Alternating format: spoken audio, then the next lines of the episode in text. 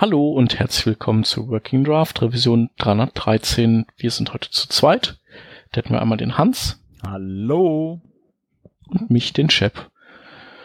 Und wie äh, so oft haben wir jetzt gar nicht so furchtbar viel äh, Themen zu bequatschen. Wir hätten als News die Tatsache, dass Jan jetzt ähm, in Version 1.0 raus ist, also Facebooks äh, Alternative zu NPM, die schneller war als äh, das alte NPM, aber jetzt vom neuen NPM auch irgendwie wieder eingeholt wurde. Aber ja, könnt ihr euch ja mal angucken und vielleicht findet ihr es gut. Und ansonsten haben wir uns als Thema für diese Sendung ähm, was rausgesucht, das nennt sich Origin Trials. Und ähm, ja, das ist, ähm, ich weiß nicht, vielleicht kann man das Ganze mal so einleiten. Ähm, Hans, du hast ja wahrscheinlich, du bist ja auch so ein CSS-Freak, äh, sag ich mal, oder Nerd oder Connoisseur. Ähm, ja, du wirst ja wahrscheinlich relativ früh auch irgendwelche Bleeding Edge Features eingesetzt haben von CSS. Ja, also, also so. zumindest um es zu probieren, ne? Im Produktivbetrieb äh, waren es dann eher so Sachen, wo man gesagt hat, okay, das ist jetzt angekommen in einigen Browsern, aber vielleicht noch nicht in allen. Gerade mhm. damals, als man den harten äh, IE äh, noch mit unterstützen musste, also die älteren Versionen vom IE. Ja, und da gab, war dann natürlich öfter mal der Fall, dass man etwas eingesetzt hat, was dann noch nicht so wirklich funktioniert hat oder wo sich auch Dinge geändert haben. Stichwort Flexbox. Äh, ich habe mhm. Flexbox auch in Production schon eingesetzt mit einem Fallback natürlich. Ähm, und dann hat sich die Syntax nochmal geändert. Mhm. Ja, hast du das dann per Modernizer gemacht oder was? Ähm, das war per Modernizer, genau, das war sozusagen die Add Supports Rule. Ähm, ja. Und äh, die gab's ja, im, oder da konnte man ja dann im Modernizer erkennen, gibt's hier Flexbox?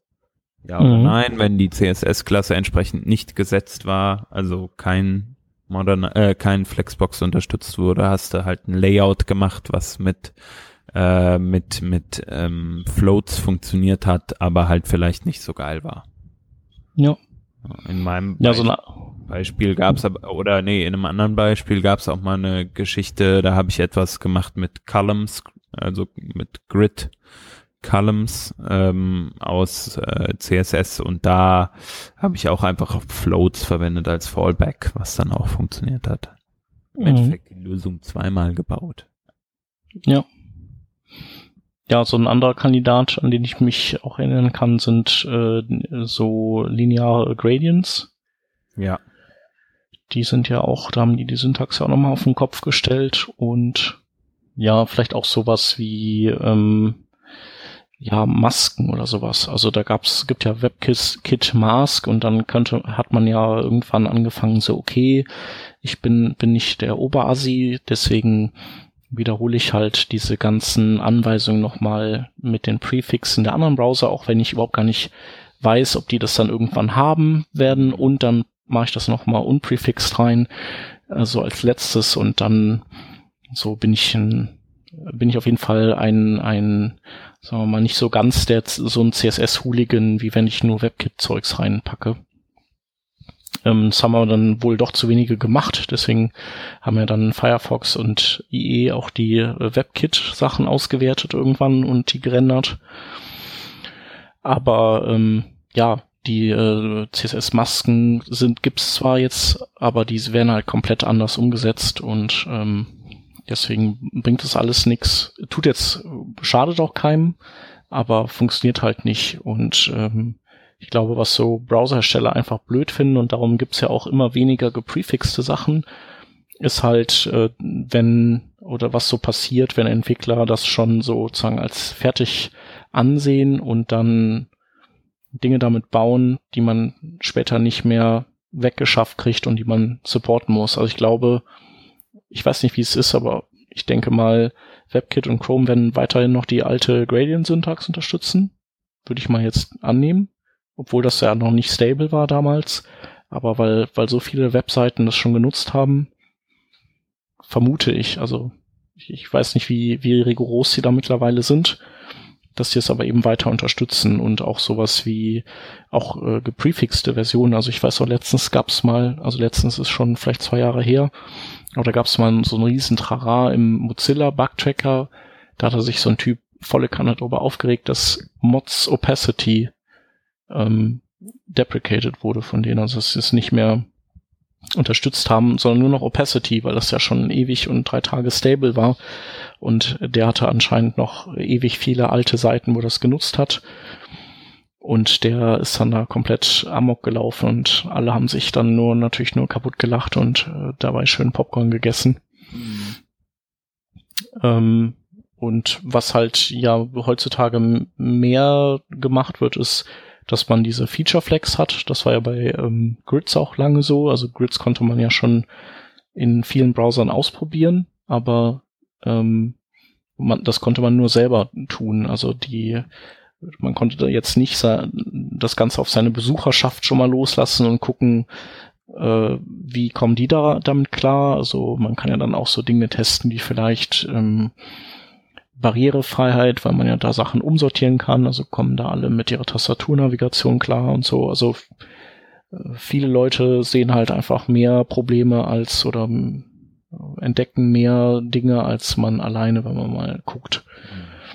Und das ging, geht aber jetzt halt natürlich nicht mehr. Also man mit den Feature Flags kann, kann das Individuen freischalten, aber man kann solche Features nicht mehr in der breiten Masse testen. Genau, und da müssen wir jetzt als Entwickler immer gefühlt länger warten, als das früher der Fall war. Du hast ja gerade gesagt, ähm, die Feature Flags. Man schaltet erst die Sachen frei, wenn entsprechendes Development vorhanden ist. Es gibt sozusagen kein Beta-Testing mehr ähm, für, für Features auf einer Produktivwebseite. Im Endeffekt könnte man sagen, ne? Genau. Und da. Weiß ich, wie das ist. Ist das in den Nightly Bill äh, oder in den ähm, so Chrome Canary und Firefox Nightly oder Developer Edition? Ich, eventuell könnte es sein, dass die Sachen da dann auch nicht hinter Flags freigeschaltet werden müssen. Ich habe es nicht mehr genau im Kopf, aber auf jeden Fall bei den Stables muss es in jedem Fall passieren. Also teilweise werden die da früher, ähm, soweit ich das weiß, also von den Flags runtergenommen. Also brauchst du keinen, brauchst du nicht mehr anschalten, sondern funktioniert halt. Ähm, und im Stable aber sind dann die Sachen entsprechend noch hinter dem Flag, was natürlich einen Otto Normal Verbraucher, äh, Besucher einer Webseite jetzt nicht unbedingt ändert. Also da geht ja keiner hin und, und ändert in den Flags irgendwie äh, eine Einstellung. Ja, ja. Dass, dass ja. man als Nicht-Entwickler die Seite Chrome Flags kennt beispielsweise. Ja. ja. Und ähm, genau das ist, fällt jetzt aber auch öfter mal auf, beispielsweise den Leuten im Chrome, die am Chrome arbeiten, ähm, von Google. Äh, und die haben sich jetzt äh, Gedanken gemacht, wie können wir das denn ein bisschen verbessern, die Lage zum Testen. Und äh, da gibt es jetzt die Bestrebungen mit sogenannten Origin Trails, ähm, da ein bisschen Licht ins Dunkel zu bringen. Wie funktionieren die denn? Ähm, also lustigerweise hatten wir schon, hatten wir vor Ewigkeit mal ähm, den Jacob Rossi von, von Microsoft aus vom Edge-Team da. Ich weiß gar nicht, muss ich mal gucken, wann das war. Ähm, und als der da war, da hatten wir auch ähm, genau über, eigentlich über sowas gesprochen. Ach ja, das war Revision 211, also knapp, ja, zwei Jahre her. Ähm, der, der hatte ich vielleicht hat er unter Umständen hatte er die Idee als äh, so als allererster, der ich weiß auch, dass er das damals so mit den anderen Teams besprochen hatte. Ähm, er hatte halt äh, die Idee zu sagen, okay, es muss irgendwie trotzdem möglich sein, neue Features auch mal an ein paar mehr Usern zu testen und das dann eben seitenweise zu tun. Und ich glaube, äh, ich, ich weiß nicht genau, aber seine Idee war damals, glaube ich, dass man eben einzelne Hosts für Features freischalten lassen kann. Und das muss man dann natürlich bei den Browserherstellern, damit die dann diese Domänen whitelisten können. Und dann äh, wäre, würde dann sowas passieren wie eben, dass diese Flags für Besucher die die Seite äh, ansurfen, die dann Browser haben, die, die damit, die dieses Verfahren kennen, die würden dann halt automatisch ein Feature äh, freischalten. Und dann könnte man Feedback einsammeln. Und die Origin Trials sind im Prinzip genau das, nur eben noch insofern verfeinert, als dass die Laufzeit immer begrenzt ist. Ähm, ich weiß gar nicht, ob es sechs Wochen sind. Ich glaube, es sind sechs Wochen. Also sechs Wochen lang kann man die eigene Seite für solche Experimente freischalten und äh, schauen, was die eigenen Benutzer machen oder sagen. Und wenn die sechs Wochen abgelaufen sind, dann bekommt man auch noch so ein Feedback-Formular, wo man eben ähm, so Feedback zurück an die Browserentwickler geben kann, ob was so das Ergebnis war. Also, weil die natürlich schon auch interessiert dran sind, ähm, wie kommt so ein Feature in der Praxis an. Und ähm, genau, das ist die, die, die eine Geschichte. Und was dann zusätzlich jetzt im Falle des Chrome-Teams äh, äh, gemacht wird, ist, dass sie sagen, wenn mehr als 0,5 Prozent aller Seiten, die aufgerufen werden, quasi auf eine Seite treffen, wo dieses oder auf diese auf die eigene Seite, die ich jetzt habe freischalten lassen, treffen, dann wird die automatisch auch deaktiviert, weil die grundsätzlich halt diese ähm, Richtlinie haben, alle Features, die unter 0,5 Prozent aller Benutzer des Browsers betreffen, die können wir auch rauswerfen aus dem Browser und damit verhindern die sozusagen, dass äh, so ein Vorab-Feature zu viel Traktion schon gewinnt, dass sie dann irgendwann in das Dilemma kommen, so, okay, es war irgendwie nicht fertig, aber jetzt benutzen das irgendwie schon drei Prozent der ganzen Chrome-User, jetzt können wir es irgendwie auch nicht mehr abschalten. Das ist im, im Groben und Ganzen, was hinter Origin Trial steckt. Und das ist halt jetzt, wird das von, vom Chrome-Team umgesetzt und ich weiß gar nicht, wie der Status bei den anderen Herstellern ist. Also man müsste eigentlich ja meinen, dass die Edge-Leute da ganz vorne mit dabei sind, weil der Jacob hat, hat das ja irgendwann mal sich ausgedacht. Ähm, weiß ich aber nicht. Würde ich, mache ich auch, frage ich auch mal auf Twitter nach, einfach Interesse halber, wie das bei den anderen Herstellern aussieht. Genau, einige Experimente, die jetzt aktuell ähm, so, so Feature-Experimente sind, sind zum Beispiel die Web-USB-Schnittstelle und die Web-VR-Schnittstelle. Ähm, also Hardware-Schnittstellen im Endeffekt. Ja. Wobei äh, Web-USB, glaube ich, jetzt auch mit Chrome 61 freigeschaltet wurde. Okay. Genau, so ähm, das müsste dann, genau, das ist wahrscheinlich davor, haben die das so laufen lassen und wahrscheinlich kam dann jetzt nicht so viel schlecht äh, negatives Feedback und ja, bin ich übrigens auch gespannt drauf, was die Leute damit so alles fabrizieren werden mit so einer sehr generischen USB-Schnittstelle, die die vom Browser auch äh, aus ansteuerbar ist. Ja. Ja, durchaus interessant. Ähm, weitere hast du irgendwie Ideen, wo wir das in, in Zukunft wieder sehen könnten? Also was es für Entwicklungen geben könnte, wo so ein, so ein, so ein Toggle praktisch interessant sein könnte? Denkst du, das ist bei allem der Fall? Gute Frage. Also ich ich denke mir. Ich denke, ja, sorry. Für manche, ja, ich muss mich hier entschuldigen. Für manche, äh, manche Themen ist es vielleicht interessant, ne, wenn man ein Experiment macht, zum Beispiel mit WebVR, das macht ja Sinn. Da macht man eine, einen Showcase, irgendwie zeigt irgendetwas hier, das funktioniert so und so. Oder weiß ich nicht, irgendeine neue Schnittstelle, ähm, um die Apps auf einem Gerät, die installiert sind, auszulesen ähm, die, das ist natürlich interessant. Mm, ich frage mich nur, wie das mit so CSS-Weiterentwicklungen sein kann. Wird's da auch, also wenn eine neue, wenn neue Media Queries kommen, will man die dann auch irgendwie für ein spezielles Experiment anschalten? Ja, warum eigentlich nicht, ne?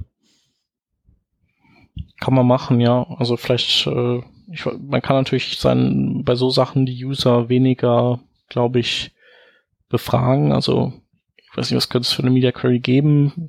Sowas wie äh, Umgebungslicht oder so. Dann, ich weiß nicht, ob man da dann so seine User befragen will, ob das gut funktioniert hat oder nicht. Hm. Das kann man schon machen. Ich sehe aber auch eher so den Fall, dass so wie du, dass man halt so ein paar, dass so, so ein paar Teams so kleinere Seiten bauen, die so ein, so, so Art Microsites, die sich auf irgendein so ein Ding fokussieren und die so ein bisschen Zugpferde für die Technologie sind und die sich dann freischalten lassen und es Ganze hat ja auch so ein bisschen die, äh, den Hintergrund, dass die Browserhersteller auch wissen, wer benutzt das denn, weil vorher war das ja auch total anonym. Das heißt, die wussten ja auch gar nicht, wen sie um Feedback dann fragen können. Und so kann man im Prinzip im Tandem, die einen, die programmieren es rein, die anderen, die bringen es auf die Straße und gucken halt so, wie funktioniert das alles zusammen. Ja. Also dass sich da so so, eine, so ein Tandem, so Symbiosen bilden. Die einen machen halt WebVR mit dem Chrome und lassen sich dann per Origin Trial freischalten. Die anderen machen irgendwie wilde Sachen mit Web USB. Vielleicht haben die ja so ein Online Arduino Programmierportal und dann brauchen die das halt. Ich glaube, dafür da ist es schon schon sinnig. Ja. Ja, ist auf jeden Fall spannend. Also ich finde es auch cool, dass es das jetzt so wieder gibt, dass man praktisch besser Beta testen kann, ähm, Features. Äh, ich bin auch gespannt, wie das funktionieren wird mit der Vergabe von den Tokens, also ob das wirklich ähm, einfach ist oder ob es da problematisch wird, so ein Token dann zu bekommen. Ich glaube, also laut Chrome Team ist es so, dauert das ungefähr eine Stunde. Also du füllst so ein Formular aus und dann dauert das eine Stunde und dann kriegst du deinen Token und dann musst du den halt noch bei dir einbauen. Mhm. Und die haben auch gesagt, dass sie irgendwie gar nicht groß jetzt sich angucken, was das für eine Seite oder wissen wollen, worum geht's da. Also, weil das ist für die nicht relevant. Also sie wollen einfach nur eben sicherstellen, dass sowas nicht aus dem Ruder läuft und dass sie eben auch einfach wissen können, wen sie da mal interviewen können mhm. dazu, wenn sie selber Fragen haben. Ja. Na gut. Ja. Genau, aber es ist halt so, erstmal so kann man das ja zur Kenntnis nehmen, dass das gibt und ich, vielleicht ergibt sich dann irgendwann mal so eine Situation, wo man halt sagt so, okay, jetzt wäre das eigentlich ganz, ganz geil oder sechs Wochen bevor ein Feature sowieso launchen soll und äh, also ich sag mal, vielleicht für WebVR macht's, macht's Sinn, weil Edge kann es, glaube ich, oder kann es demnächst und ähm, der Firefox kann es ja schon ganz lange.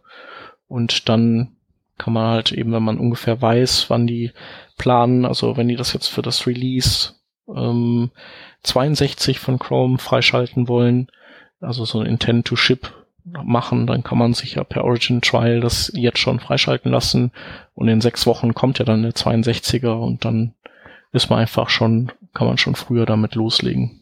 Also so, da, da hat es auch auf jeden Fall nochmal einen praktischen Nutzen. Ja. Ja, Na gut. Das war's mit den Origin Trials. Ja, mich würde es auf jeden Fall nochmal interessieren, was ihr dazu sagt als Anwender, ihr Hörer. Ähm, verwendet, kommt euch sowas gelegen in eurer täglichen Arbeit? Ist das eher ein Edge Case für euch?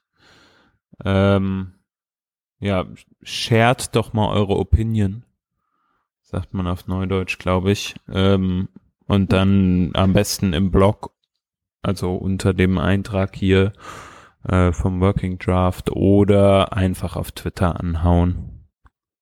Wir sind gespannt, was ihr zu sagen habt und wenn ihr da mehr zu, zu erzählen habt oder zu einem anderen Thema, seid ihr natürlich auch jederzeit herzlich willkommen, hier im Working Draft mal reinzuhören oder reinzugucken vielmehr äh, und uns ähm, mit einem Thema zu behelligen und einfach mal, äh, ja, kommt einfach auf uns zu, wenn ihr Lust habt, eine Sendung mit uns zu machen.